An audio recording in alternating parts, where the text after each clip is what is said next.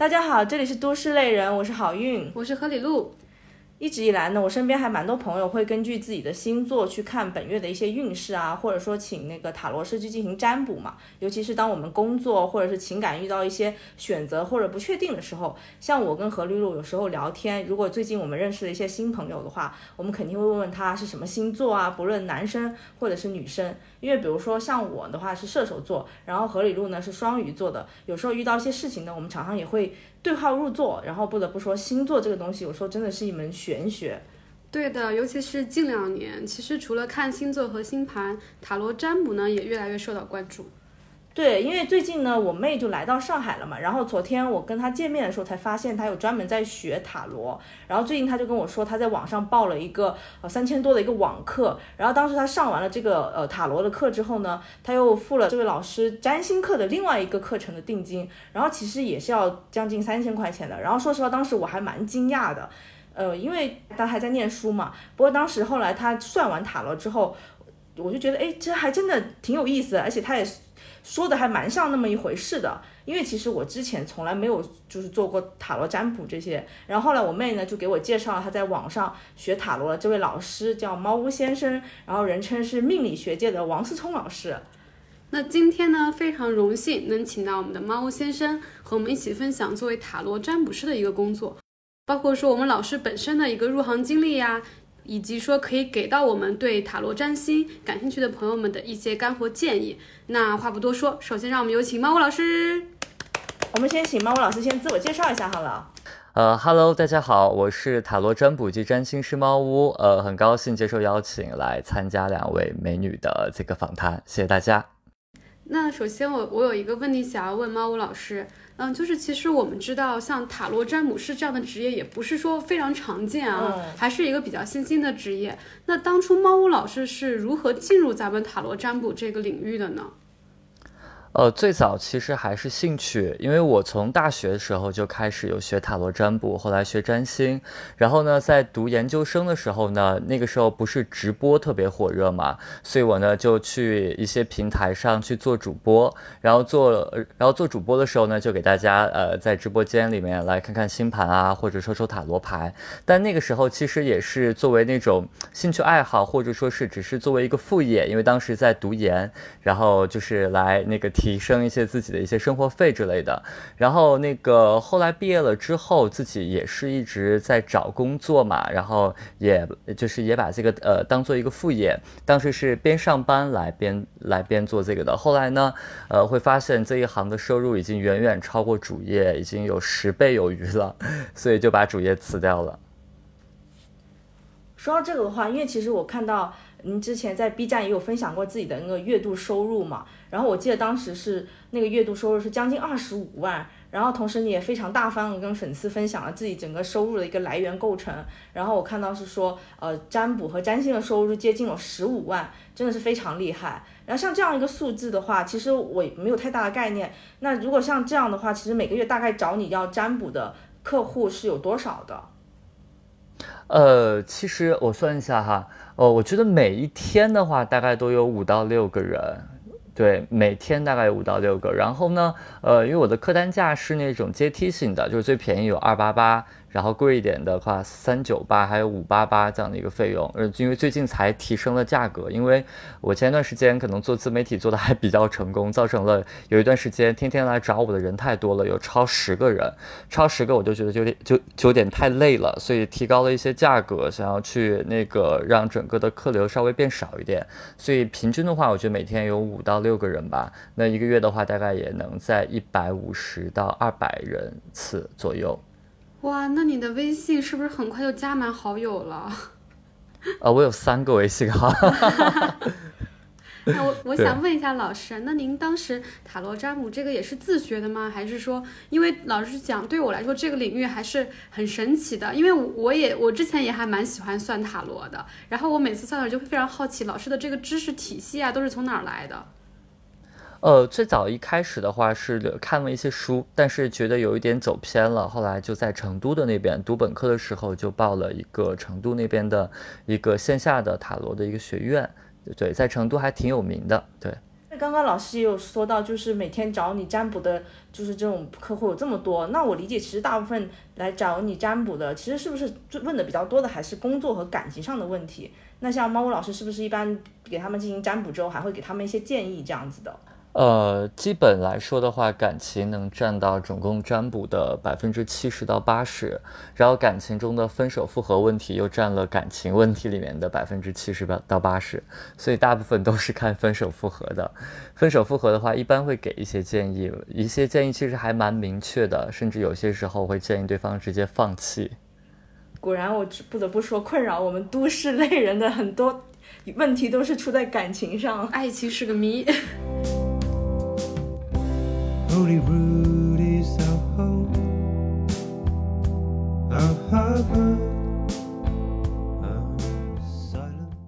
我们知道，其实猫屋老师的这个塔罗占卜的经验已经非常丰富了，有这么多的客户或者朋友找过来，不知道您方不方便给我们分享一个帮朋友呀或者客户占卜过的一个有趣的故事或者经历？比如说，你一开始给他这个建议，他就是不听，或者他跟你反着来，但是结果证明了啊特别准。或者是就类似于这样子的一个经历，呃，其实我觉得像你说的那种很普通的故事哈，就是在我身上感觉每天都会经历跟发生。我其实一般就是留就是留下印象很深的，都是一些真的很奇葩的人。他们有些人会来找我占卜，跟什么王一博的爱情发展，对我就。我就觉得很神奇的一些人，然后呢，还有一些人会就是会来占卜，跟我什么就是比如什么跟我平行时空的另一个我，什么乱七八糟这些事情，你知道吗？我就一般就是对于。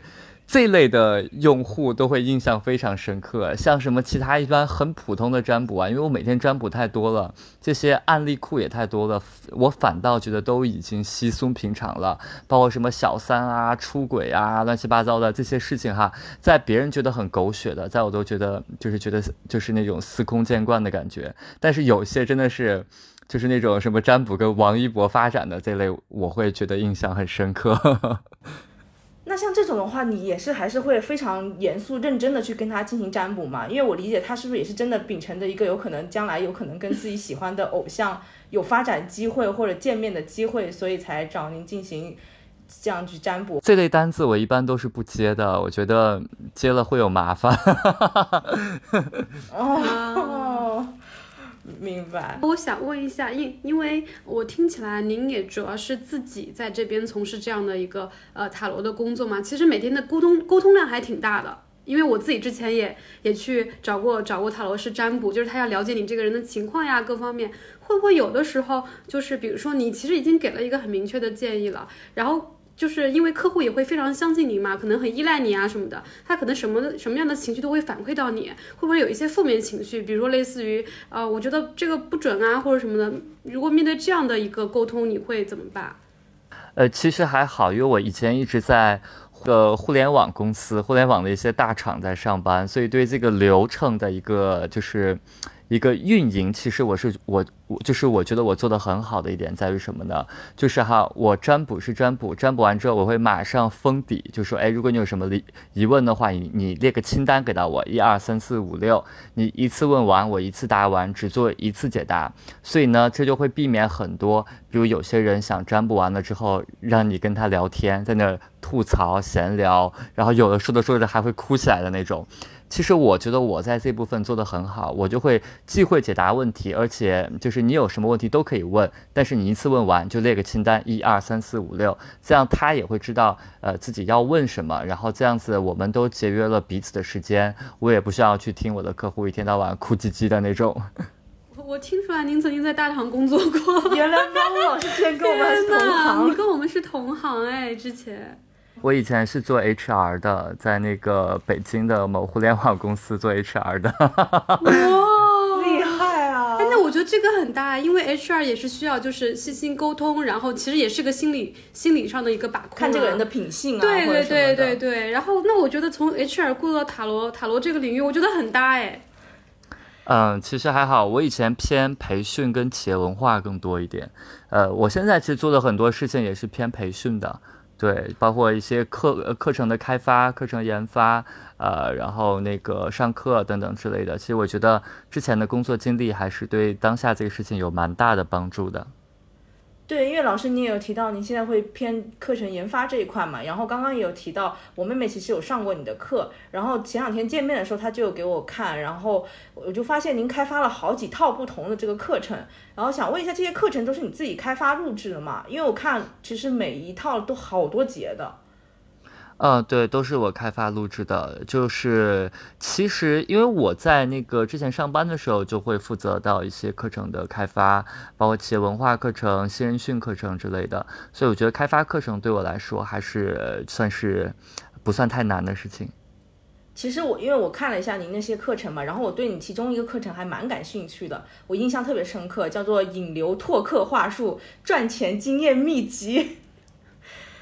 对，因为不得不说，这个课程就是名字就很深得我心啊。因为对我这种财迷来说，然后我也知道，其实您在 B 站啊、抖音，还有微博、小红书等各个平台都有运营自己的那个账号嘛。我理解，像这种课程，其实是不是就是你给做自媒体的朋友一些技巧的传授？然后你方不方便给我们大家讲讲你自己的一个经验和心得？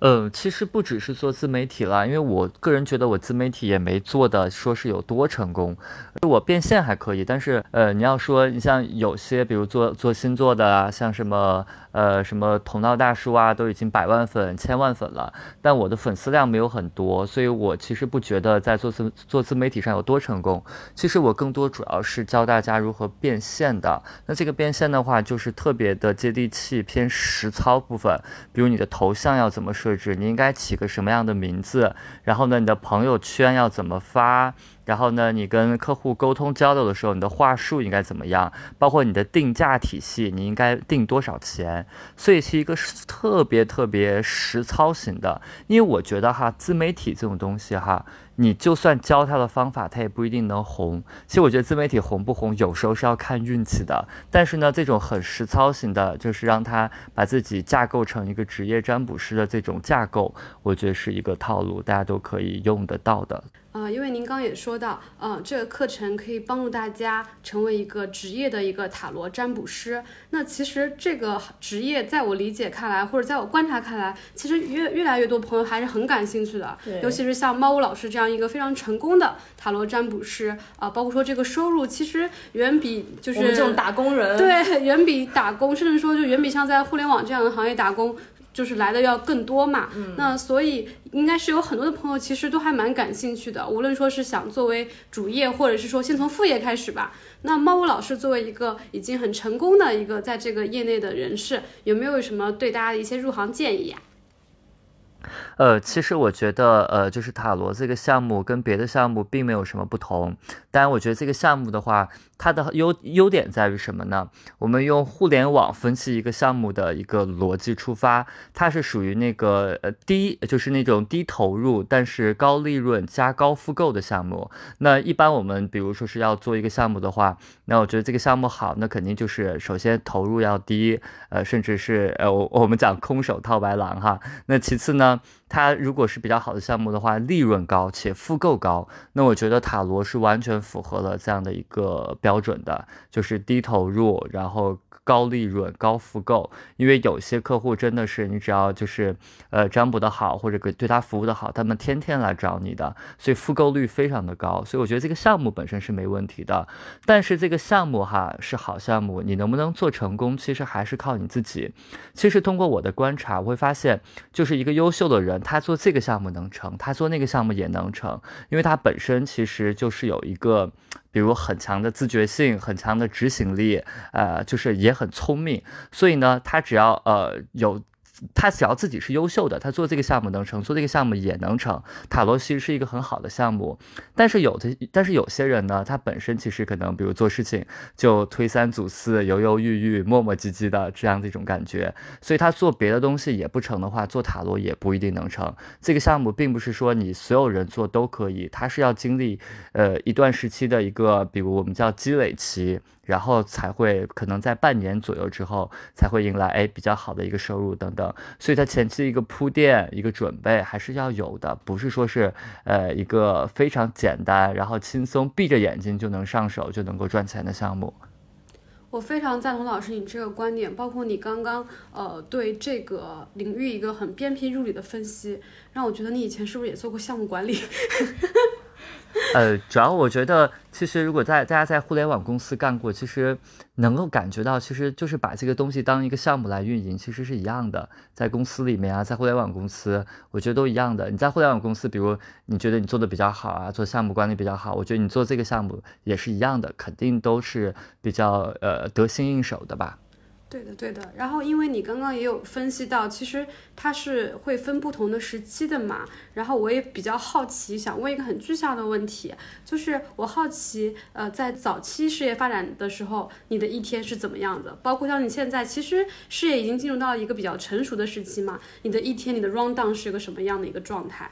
因为早期主要是兼职嘛，还有主业工作。主业工作的话，其实都还蛮忙的，呃，所以的话，塔罗部分其实还好。但我做的真的还算比较顺呢，因为我第一就是呃，就是做那个副业第一个月的时候就赚了有四千块钱，就是这个项目，所以我还蛮开心的。然后后面就收入慢慢慢慢慢涨。然后呢，呃，因为主业还是有有些忙，所以确实会彼此有一点冲突挤压的这种这样的一种感觉，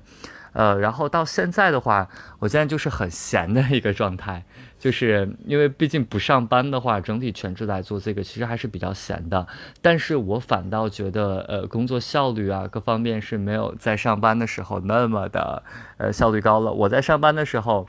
就是经常就是比如一个上午可以既把主主业的事情做完，又把副业啊写什么公众号啊乱七八糟这些东西全做完，但现在就会有点拖延，因为可能不上班了，自己在家是有点懒散的这种这种感觉。因为我跟老师您约这个采访的时候，然后当时跟您敲时间，您有说到可能我理解就是像找您来进行占卜的那个客户，可能更多的也是在晚上，然后可能白天的话，可能大家都要上班，然后也是你相对比较闲的时候，然后你可能就处理一下自己的事务，包括要写公众号啊这种，然后到了晚上可能就要去跟客户沟通，对不对？对，晚上的话，像八点钟之后算是高峰期，因为大家都下班了嘛，下班之后就有空占卜了。然后白天的时候，大家一般都在上班，是没有时间的。下班后就有空占卜了，这我觉得你这个工作节奏真的是我们这种打工人最理想的工作节奏，就是白天不要那么早的起床，然后可以做一些自己的事情，然后到晚上可能我整个集中注意力会比较提高的时候，我再进行一个。集中的输出，这样子会比较好。对，而且我感觉老师的工作就像是都市治愈师啊，白天你们在打工，然后晚上跟老师交流沟通，治愈一下。不错不错。然后我还有一个蛮好奇的那个问题想问一下老师，因为您帮很多人都进行过塔罗占卜嘛，想问一下老师，你会不会给自己算塔罗呢？刚开始时候，基本每天都算，就是呃，尤其是在学塔罗的时候，基本每天都算。但现在其实算的很少了。现在除非遇到一些重大的决策的事件，或者很纠结的时候会算。但有时候有些纠结的事情也是比较小的事情，比如今天晚上要不要去蹦迪之类的，有的时候就比较纠结，就会开牌看一下要不要去蹦迪。啊，那你的家人或者朋友，就是比较亲近的，不单纯是客户的这种，也会来找你算吗？呃，就是刚开始会有，然后后面我就不太给他们算了。是为什么不太给他们算？是出于什么样的考虑嘛？因为是这样，我比较无知啊，就是我知道可能中西方的这种还不太一样，但是我们小时候，比如说上算命的，就是算命的老师们，他们一般很多就是。就是讲，就我也不太懂为什么原因，但是大概就是一种默认的规定，就是不太会给特别在乎或者特别特别亲近的人去算。我不知道塔罗是不是也是？哦，这倒没有，主要是他们每次老白嫖，所以不想给他们 算。老是要收费。有道理哦，有道理哦。对，主要他们每次都白嫖，所以不想理他们，不想给他们算。嗯，那最后我还有个问题想问一下老师，就是因为你现在也是一个。在业内挺成功的塔罗师了嘛？然后你觉得作为一个塔罗师最有成就感的点是什么？就现在做这个工作最开心的地方。其实我说实话，我对这个行业的认可度没有特别高，所以你要硬是问我，让让我答我的成就点，或者说是我很直白的实话实说的成就点，其实就是赚钱多，就是哇，老师，